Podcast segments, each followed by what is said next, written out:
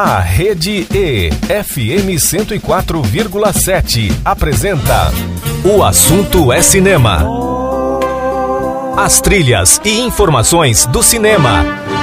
O Assunto é Cinema. Apresentação: Clayton Sales. O Assunto é Cinema.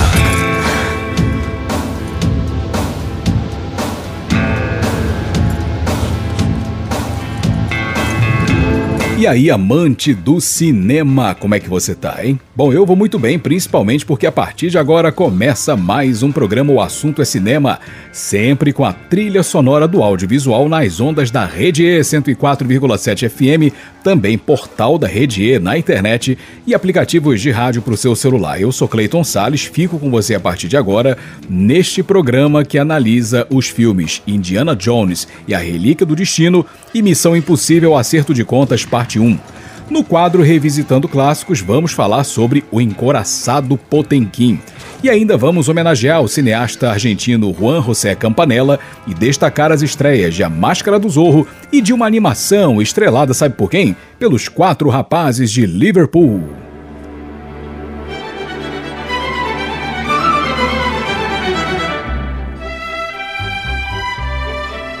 Então, né, em 17 de julho de 1968, era lançada uma animação com uma trilha sonora bastante especial. É que chegava aos cinemas britânicos o filme Yellow Submarine. O longa-metragem é baseado nas músicas do álbum homônimo dos Beatles. Bom, a história é a seguinte: um grupo musical a bordo do seu submarino amarelo embarca na missão de salvar Paperland, um paraíso localizado dentro do mar, onde reinavam a paz, o riso e a música. Aí o lugar é varrido do mapa graças aos maldosos azuis que odiavam música. E quem era esse grupo musical que vai salvar Paperland? Os Beatles, é claro, né? Dirigido por George Dunning, Yellow Submarine arrecadou cerca de 250 mil libras esterlinas, o que se deve, obviamente, ao prestígio avassalador dos Beatles. O filme foi aclamado pela crítica da época e chegou até a figurar em algumas premiações locais britânicas, além de concorrer ao Grammy de melhor trilha sonora. Então vamos ouvir, claro, músicas do álbum Yellow Submarine que serviram de base para o filme Yellow Submarine. Vamos ouvir Only Another Song, depois It's All Too Much, em seguida All Together Now e fechando com All You Need Is Love. Tudo isso Beatles como trilha sonora do filme Yellow Submarine, uma animação dirigida por George Dunning lançada em 17 de julho de 1968. O assunto é cinema, a trilha sonora do audiovisual, nas ondas do rádio, tudo de maravilhoso e cinematográfico para você.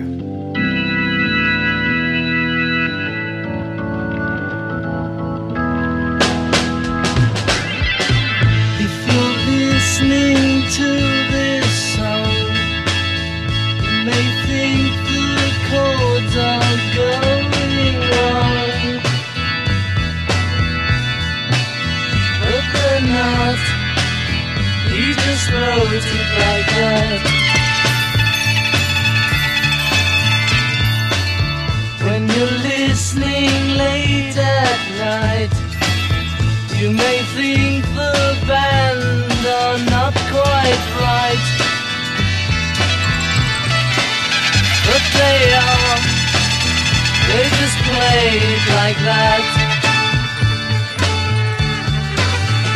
It doesn't really matter what chords I play, what words I say, or time of day. It is as it's only.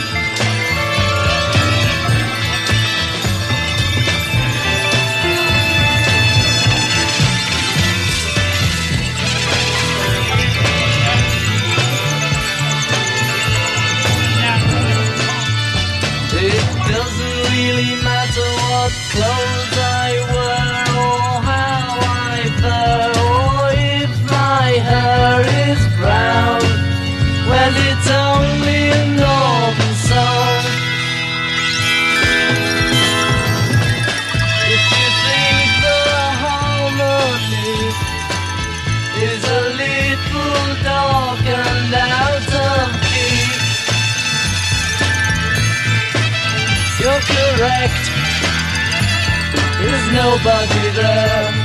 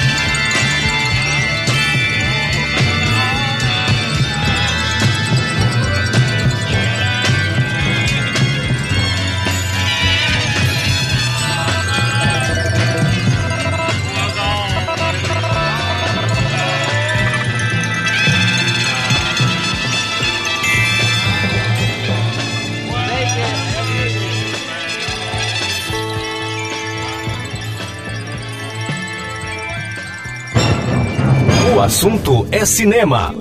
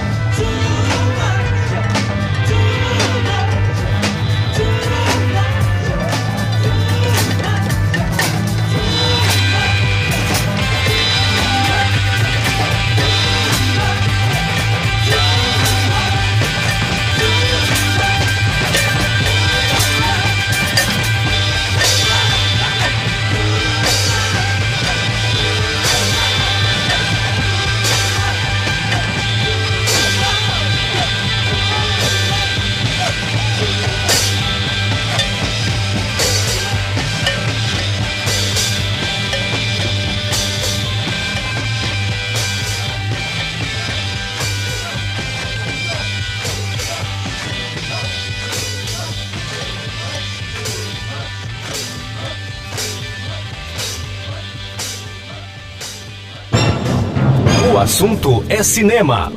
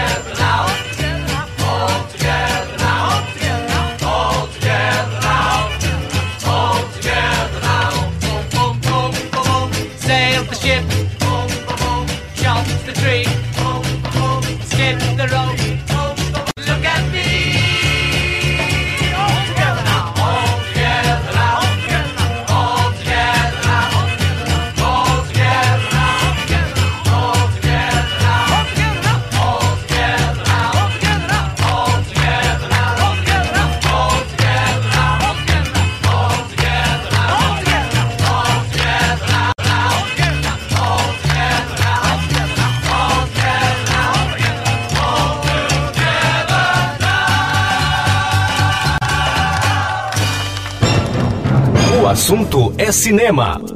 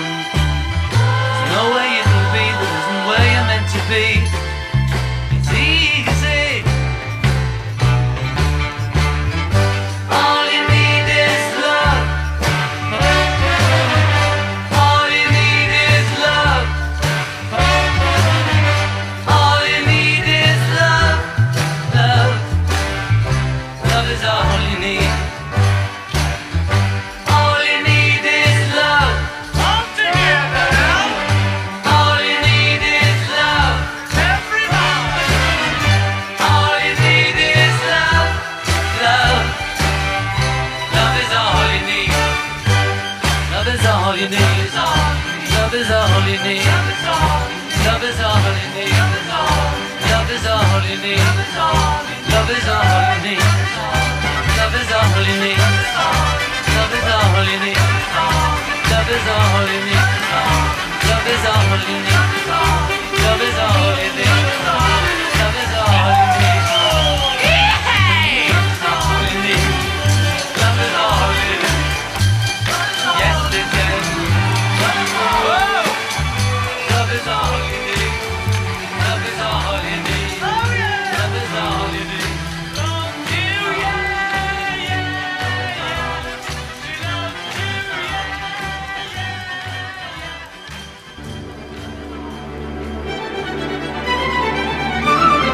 Tá aí o assunto é cinema trouxe pra você Beatles abrindo o programa Beatles como trilha sonora do filme Yellow Submarine do George Dunning, lançado em 17 de julho de 1968, uma animação muito legal. Nós ouvimos músicas, claro, do álbum chamado Yellow Submarine dos Beatles, né? Ouvimos All You Need Is Love, All Together Now, It's All Too Much e Only Another Song. Vamos fazer o primeiro intervalo do programa de hoje. Logo depois, já tem crítica, já tem resenha. Daniel Roquembar vai falar sobre o filme Indiana Jones é a Relíquia do Destino. Não sarei que eu já volto com o programa O Assunto é Cinema pra você. Você está ouvindo pela Rede E, FM 104,7. Programa O Assunto é Cinema. Olá, eu sou Clayton Sales e que tal curtir comigo 180 minutos de muito blues? Gostou da ideia? Então não perca o programa Blues Derivados todos os sábados às 5 horas da tarde na Rede E 104,7 FM, a rádio para todo mundo ouvir. A sigh is just a sigh. Está de volta pela Rede E, FM 104,7. O assunto é cinema. Eu estou de volta com o programa O Assunto é Cinema e a trilha sonora do audiovisual nas ondas da Rede E 104,7 FM.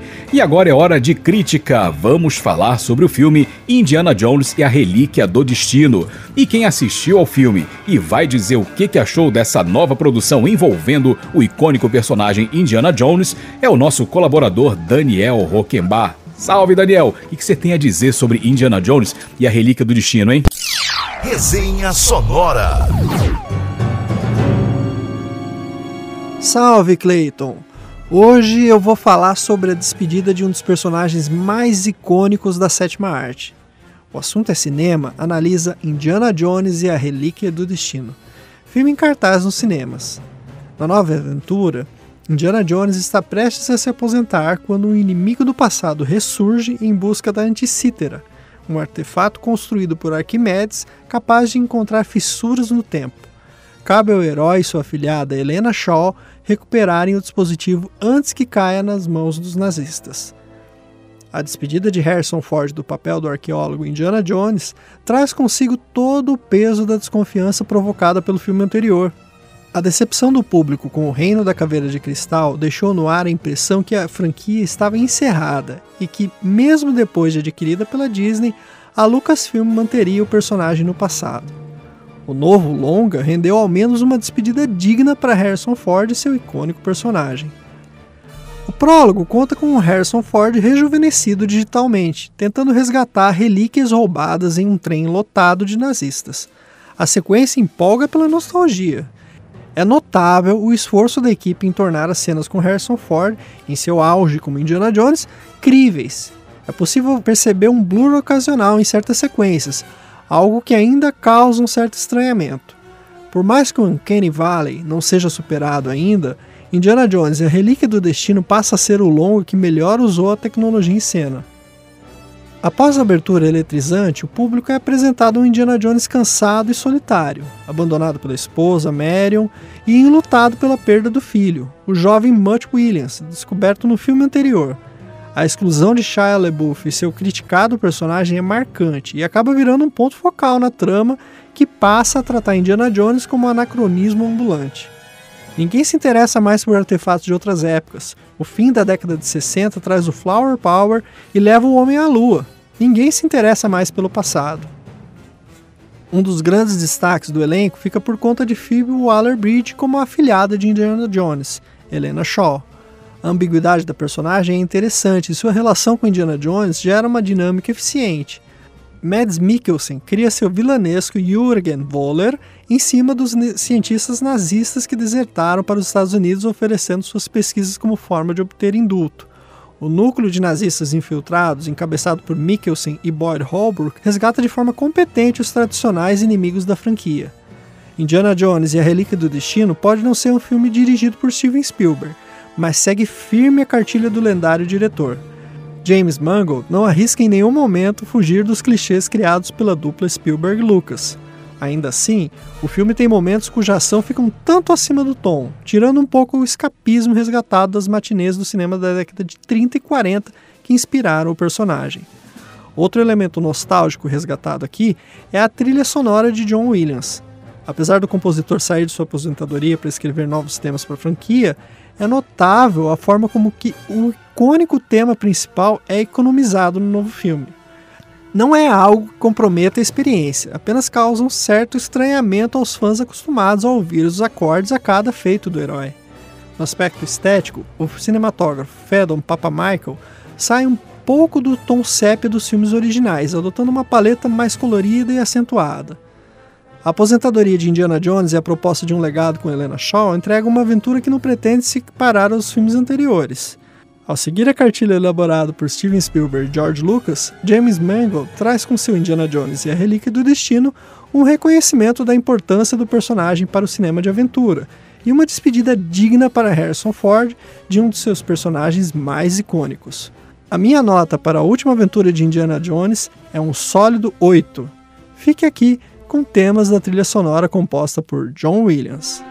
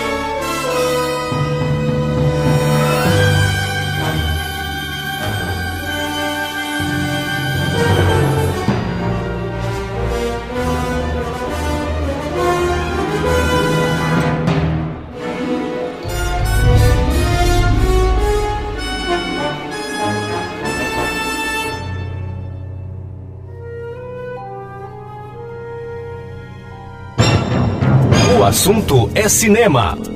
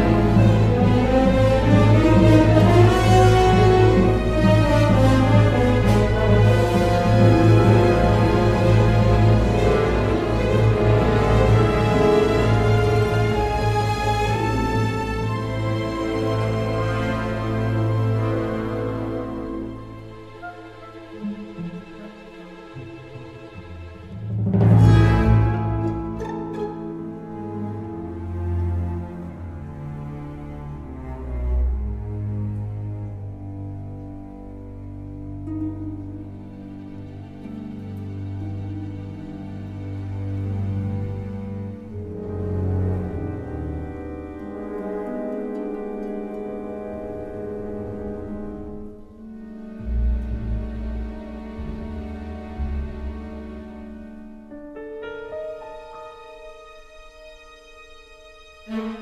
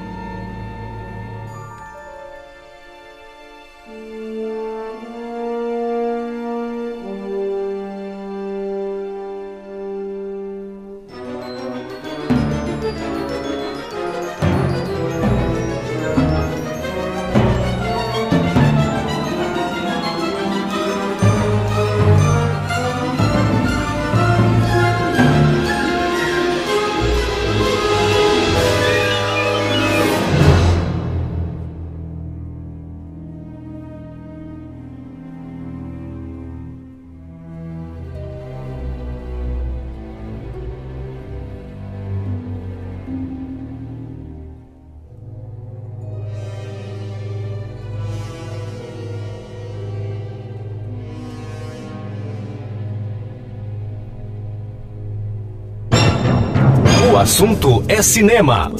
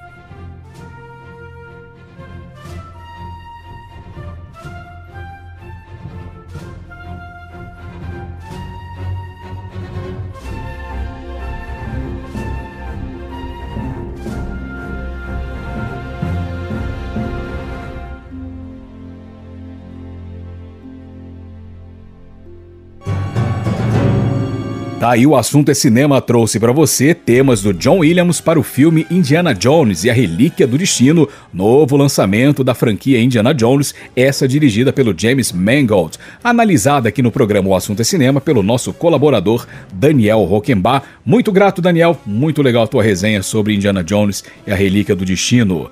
Vamos fazer mais um intervalo e no próximo bloco a gente vai homenagear um importante nome do cinema argentino, o diretor Juan José Campanella. Não sarei que eu já volto com o programa O Assunto é Cinema. Você está ouvindo pela Rede E, FM 104,7. Programa O Assunto é Cinema. Olá, eu sou Clayton Sales e quero convidar você para uma viagem. Sabe para onde? Para o jazz em todas as suas vertentes. É o programa Sala de Jazz, todos os sábados às 8 da noite, na Rede E 104,7 FM, a rádio para todo mundo ouvir. A sigh is just a sigh. Está de volta pela Rede E, FM 104,7. O assunto é cinema. Eu voltei com o programa O Assunto é Cinema e a trilha sonora do audiovisual nas ondas da Rede E 104,7 FM. Agora vamos homenagear um importante nome do cinema sul-americano, do cinema internacional e do cinema argentino, é claro.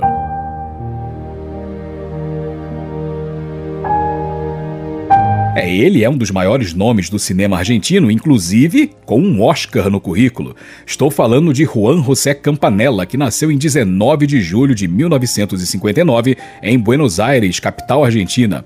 Ele tentou a carreira de engenheiro, mas quando estava quase concluindo a faculdade, simplesmente desistiu.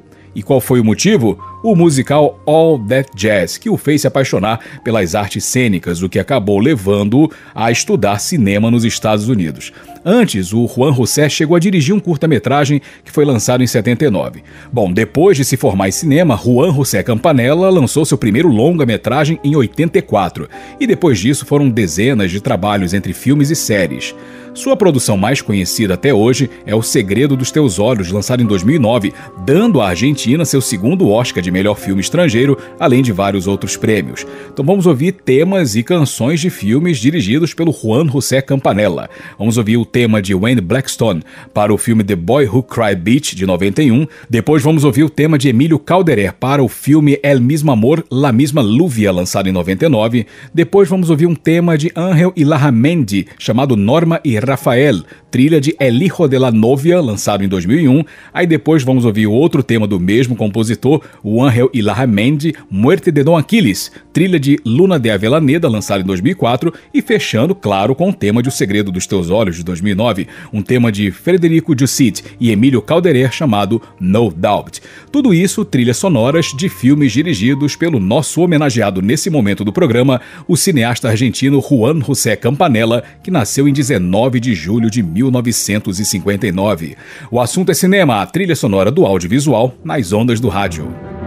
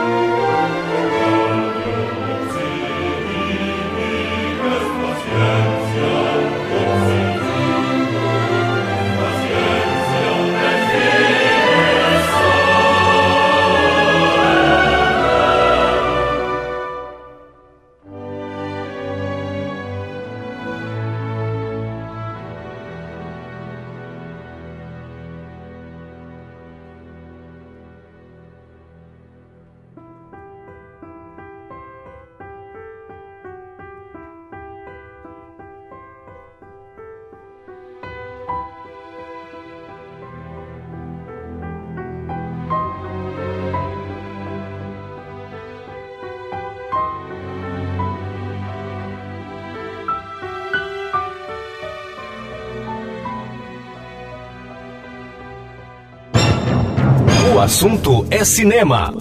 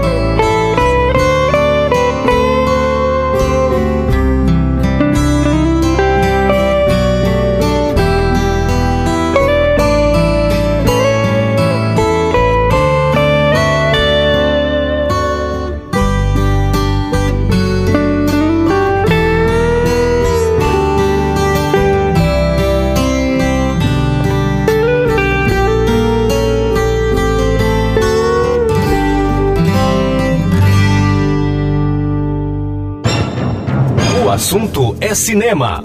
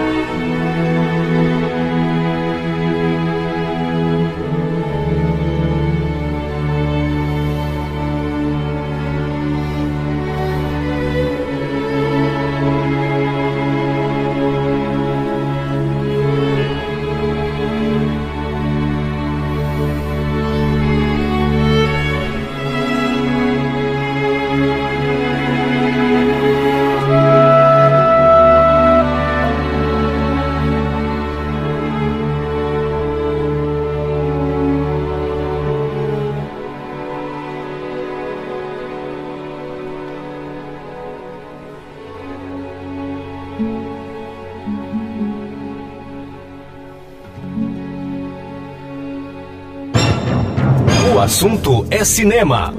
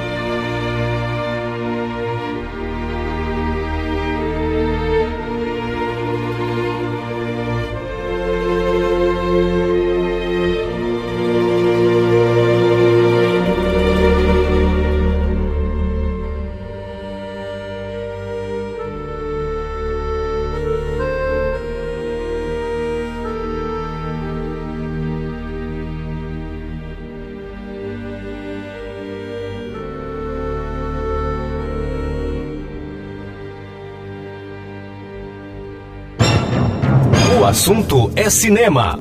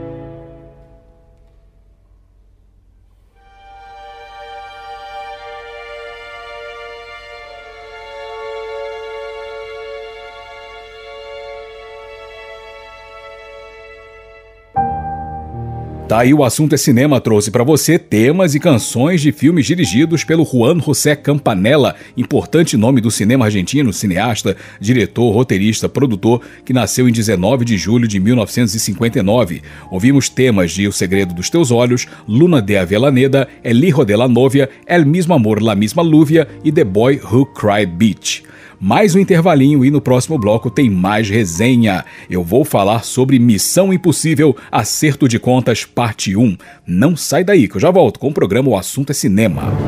Você está ouvindo pela Rede E, FM 104,7. Programa O Assunto é Cinema. Olá, eu sou Clayton Sales e que tal curtir comigo 180 minutos de muito blues? Gostou da ideia? Então não perca o programa Blues Derivados todos os sábados às 5 horas da tarde na Rede E 104,7 FM, a rádio para todo mundo ouvir.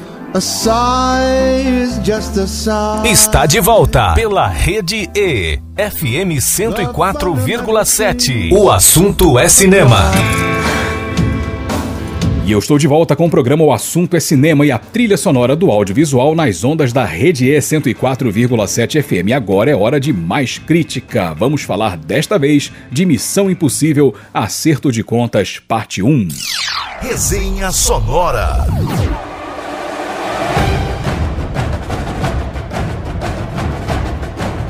Pois é, entrou em cartaz nos cinemas o filme Missão Impossível Acerto de Contas, Parte 1. O longa-metragem traz de volta o espião Ethan Hunt, desta vez às voltas com um ciberterrorista chamado Gabriel. Esse vilão tenta se apoderar da entidade, que é um super dispositivo de inteligência artificial capaz de controlar sistemas de inteligência e de defesa de todo mundo. Vamos lá. Dirigido por Christopher McQuarrie, a primeira coisa que para mim chama atenção é uma conexão entre passado e futuro. Gabriel, interpretado com boa desenvoltura por Esaí Morales, soa em vários momentos como uma espécie de presença fantasmagórica na vida de Ethan Hunt. E isso é reforçado pelo fato de não haver qualquer registro desse homem, apenas a memória do Ethan Hunt. Então aí entra o futuro, manifestado pelas perigosas potencialidades da inteligência artificial ficcionadas pelo filme e ambicionadas pelo vilão. Esse emaranhado de ideias que dialogam com o mundo de hoje, que vem se assombrando com a inteligência artificial, provoca uma interessante reflexão durante as suas quase três horas de exibição. Claro, nada muito profundo, porque afinal é uma franquia de ação com muita perseguição, tiroteios e combates. No caso deste longa-metragem, há muitas referências ao bom primeiro filme, aquele dirigido pelo Brian De Palma, lançado em 96, especialmente na empolgante cena final sobre um trem em alta velocidade, mas também em outros aspectos, especialmente técnicos, além da volta de um importante personagem e da relevância novamente das máscaras de disfarce tão abandonadas nos últimos filmes de Missão Impossível, né? Tom Cruise segue com a sua performance já esperada, mantendo aquela fragilidade e benevolência que caracterizam seu espírito de equipe. Quanto ao enredo, o que marca a história é uma série de interrogações, na verdade, plantadas para criar expectativas. Por exemplo, afinal, qual é essa ligação entre Ethan Hunt e Gabriel? O que as chaves combinadas realmente abrem a ponto de Gabriel querer tanto possuí-la e Ethan Hunt querer tanto destruí-la, né? Tecnicamente, o filme segue os padrões de movimentos, enquadramentos e cortes das produções mais recentes, com toques adicionais de referências à obra inaugural da franquia, que eu já falei, aquela de 96 do Brian De Palma. Missão Impossível Acerto de Contas Parte 1 para mim é um filme muito bom, capaz de entreter e emocionar sem perder a produtiva ideia de causar alguma discussão sobre inteligência artificial. Como a franquia sempre se relacionou com geopolítica, esse debate é um atrativo a mais, considerando as preocupações do mundo atual com esse avanço tecnológico da inteligência artificial. Nada original, é verdade, mas funciona dentro da dinâmica da saga, que sempre tenta se atualizar para poder projetar cenários fictícios capazes de divertir plateias diversas. O filme não é perfeito, tem problemas no roteiro, especialmente na inserção da nova personagem Grace, muito bem desempenhada por Haley Atwell, que veio para ficar pelo jeito. Também não é possível afirmar que esse novo filme renova a franquia, já que o apelo a recursos das produções iniciais é evidente. Mas talvez o acerto de contas também seja com a própria saga. Acerto de contas que terá mais um capítulo em 2024, quando estreia a parte 2. Até lá, viveremos das perguntas cruciais que, no fim das contas, são a grande novidade desse novo filme, que para mim merece a nota 8. Então vamos ouvir temas do Lorne Balfe para o filme Missão Impossível Acerto de Contas Parte 1, de Christopher McQuarrie, que entrou em cartaz nos cinemas e que foi analisado aqui no programa O Assunto é Cinema. O Assunto é Cinema, a trilha sonora do audiovisual nas ondas do rádio.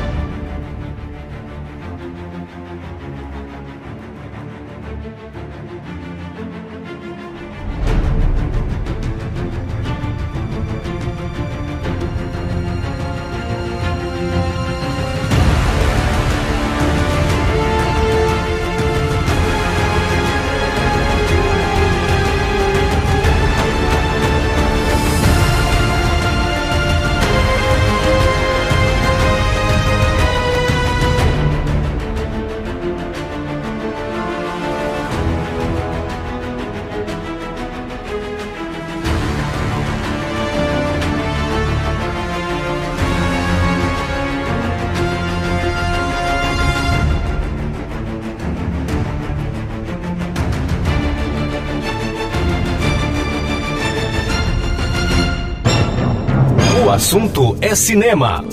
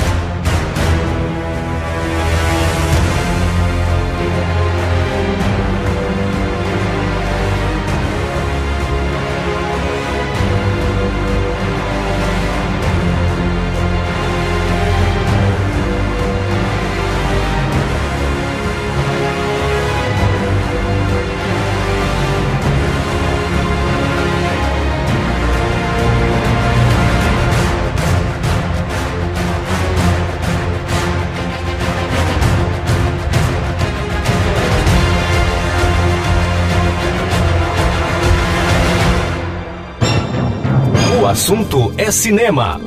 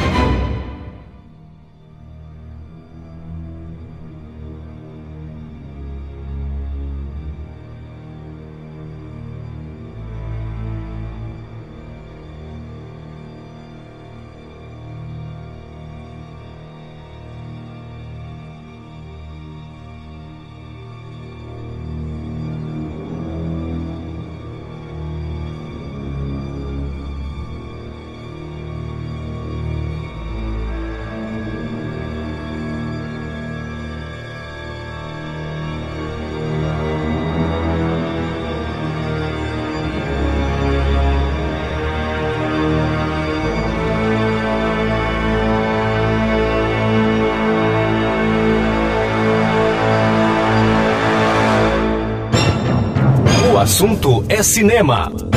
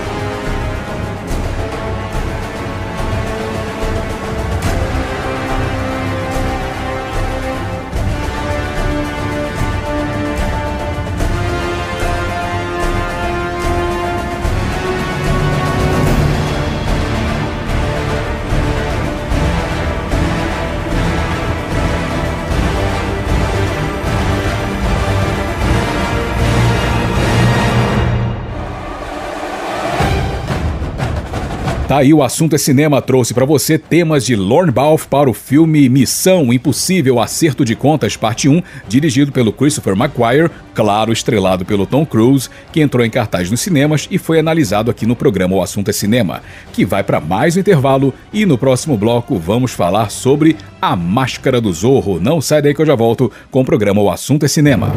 Você está ouvindo pela Rede E, FM 104,7. Programa O Assunto é Cinema. Olá, eu sou Clayton Sales e quero convidar você para uma viagem. Sabe para onde? Para o jazz em todas as suas vertentes. É o programa Sala de Jazz, todos os sábados às 8 da noite, na Rede E 104,7 FM, a rádio para todo mundo ouvir. Está de volta pela Rede E, FM 104,7. O assunto é cinema. E eu voltei com o programa O Assunto é Cinema e a trilha sonora do audiovisual nas ondas da Rede E 104,7 FM. E agora vamos falar daquele filme estrelado pelo Antônio Bandeiras no papel do herói negro mascarado.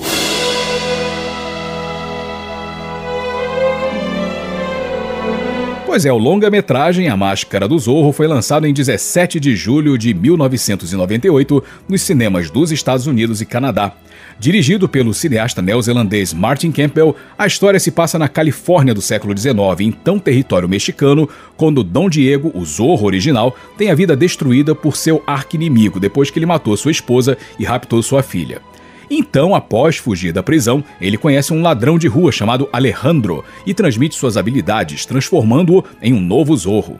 Estrelado por Antônio Bandeiras, Anthony Hopkins e Catherine Zeta-Jones, o filme teve ótima performance nas bilheterias.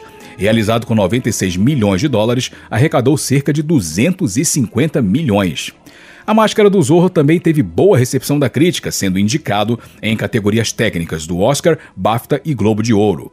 O longa ganhou uma sequência sete anos depois, mas não tão bem recebida quanto a produção original. A trilha sonora é de James Horner. Então vamos ouvir um conjunto de temas do James Horner e depois uma canção com Mark Anthony e Tina Arena chamada I Want to Spend My Lifetime Loving You. Tudo isso trilha sonora do filme A Máscara do Zorro de Martin Campbell, lançado em 17 de julho de 1998.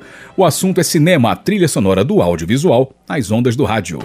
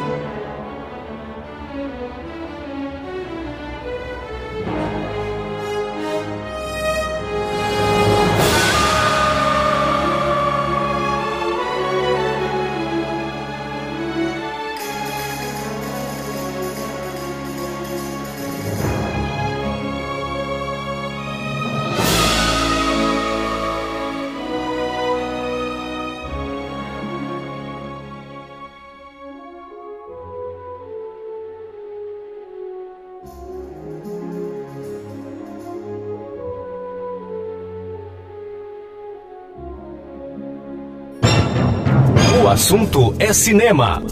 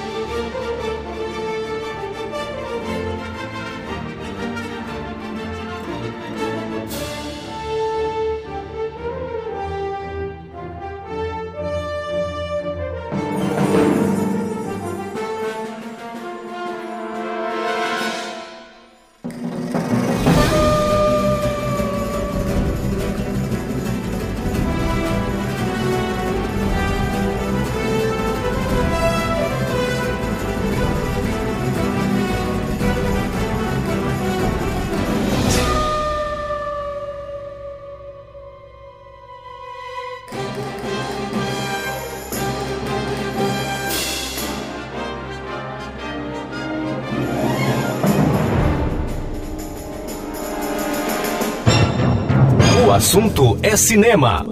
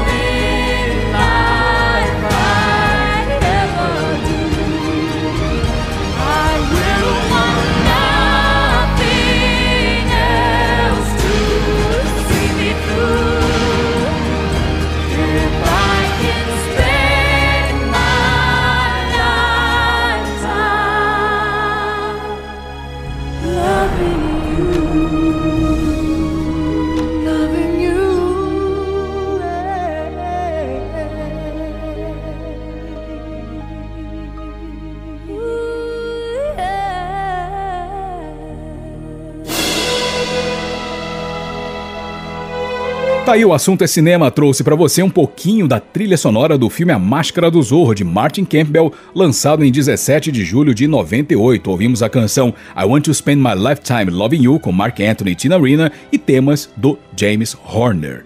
Vamos fazer mais um intervalo e no próximo bloco tem um quadro revisitando clássicos para encerrar a edição de hoje. E nós vamos falar sobre o filme soviético, o filme russo chamado O Encoraçado Potemkin. Não sai daí que eu já volto com o programa O Assunto é Cinema. Você está ouvindo pela Rede E, FM 104,7. Programa O Assunto é Cinema. Olá, eu sou Clayton Sales e se você gosta de blues e jazz, saiba que o seu sábado na 104 FM tem espaço para esses gêneros maravilhosos. São os programas Blues Derivados às 5 da tarde e Sala de Jazz logo na sequência às 8 da noite na Rede E 104,7 FM, a rádio para todo mundo ouvir. Está de volta pela Rede E, FM 104,7. O assunto é cinema. E eu estou de volta com o programa O Assunto é Cinema e a trilha sonora do audiovisual nas ondas da Rede E 104,7 FM. E agora é hora do nosso quadro Revisitando Clássicos e hoje eu vou comentar sobre O Encoraçado Potemkin, filme lançado em 1925. Revisitando clássicos.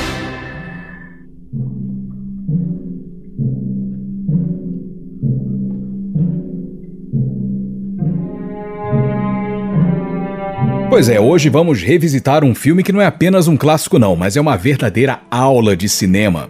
O Encouraçado Potemkin é baseado num episódio real da rebelião dos marinheiros que trabalhavam num navio que dá nome ao filme, Potemkin, ocorrida em 1905 ali na Rússia. Depois que seus superiores impõem uma série de humilhações, entre elas fornecer carne podre como alimento, começa um motim que culmina na tomada do navio pelos marinheiros. Na insurreição, o marujo Vakulinchuk é assassinado por um oficial e o seu corpo é exibido no cais do porto de Odessa, comovendo a população. Quando o povo aguardava a chegada do Potemkin para se juntar ao movimento, as tropas do czar do Império Russo iniciam um massacre na escadaria, no qual homens, idosos, mulheres e até crianças são dizimados. Os tripulantes do Potemkin se deparam depois com uma frota do czar, mas em vez de atacá-los, a frota se junta aos revolucionários do navio.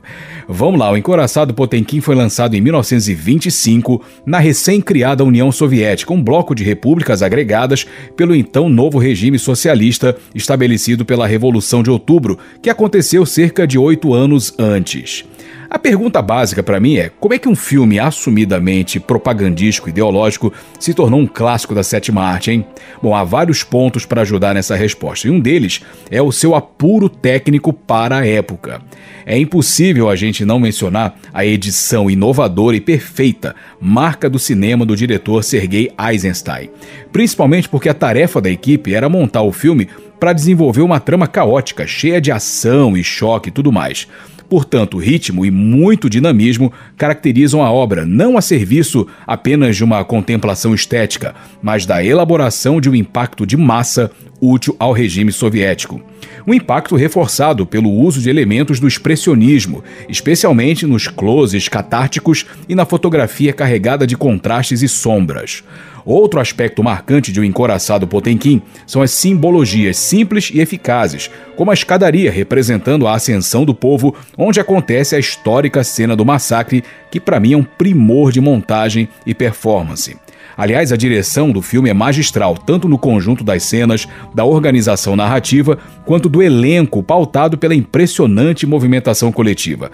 As atuações são altamente teatralizadas, que era algo comum nesse período do cinema mudo e em preto e branco, quando as expressões faciais eram, digamos, as falas, entre aspas, as falas principais do roteiro. Há ainda a trilha sonora escrita pelo Edmund Maisel, ele foi o autor da partitura original da trilha sonora, o Edmund Maisel, um austríaco, né?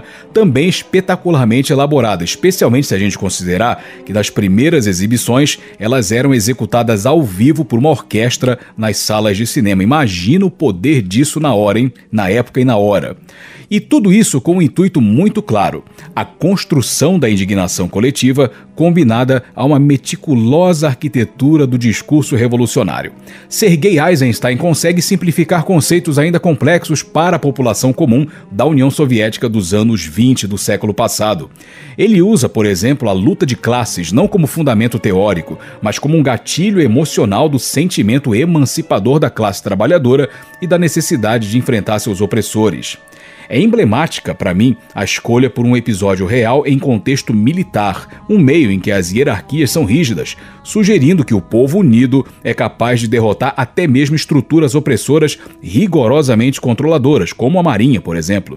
Ou seja, o encoraçado Potemkin transcendeu a fronteira da obra de propaganda político-institucional e alcançou o status de clássico, em que a técnica apuradíssima para a época aplicada por Eisenstein serve ao propósito de construir, de edificar uma justificativa apaixonada para a Revolução de 1917, revolução que derrotou o czarismo, o Império Russo. O resultado, para mim, é simplesmente uma apoteose cinematográfica. Que nota, Clayton Salles, que você dá para o encoraçado Potemkin? Eu vou na linha do Daniel, que ele costuma dar umas notas exóticas né, nas suas revisões, quando ele gosta muito do filme, ele dá 11, eu vou dar mil.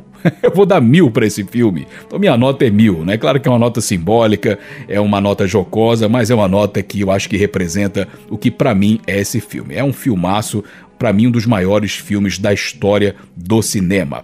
Então vamos ouvir para encerrar o programa de hoje o tema da cena da escadaria de Odessa, das cenas mais marcantes do filme Encoraçado Potemkin. Como eu falei, a partitura original é do Edmund Mesel, mas aqui a gente vai ouvir uma versão restaurada por Ennio Patalas e Anna Bon em 2005 e executada pela orquestra de Babelsberg da Alemanha, sob a regência do maestro Helmut Mig trilha sonora, um trecho da trilha sonora usada no filme O Encoraçado Potemkin, do Sergei Eisenstein, lançado em 1925, revisitado aqui no programa O Assunto é Cinema. Aconselho muito você procurar esse filme. No YouTube tem e em outras plataformas você é capaz de encontrar também. Assista que você vai se impressionar com esse filme magnífico. Como eu falei, essa verdadeira apoteose cinematográfica. E assim eu vou encerrando o programa O Assunto é Cinema. Eu sou Clayton Sales. Demais a sua audiência. Espero que você tenha curtido o programa de hoje e te aguardo na nossa próxima edição. Para você ouvinte, tudo de maravilhoso e cinematográfico e aquele abraço de cinema. Tchau, tchau.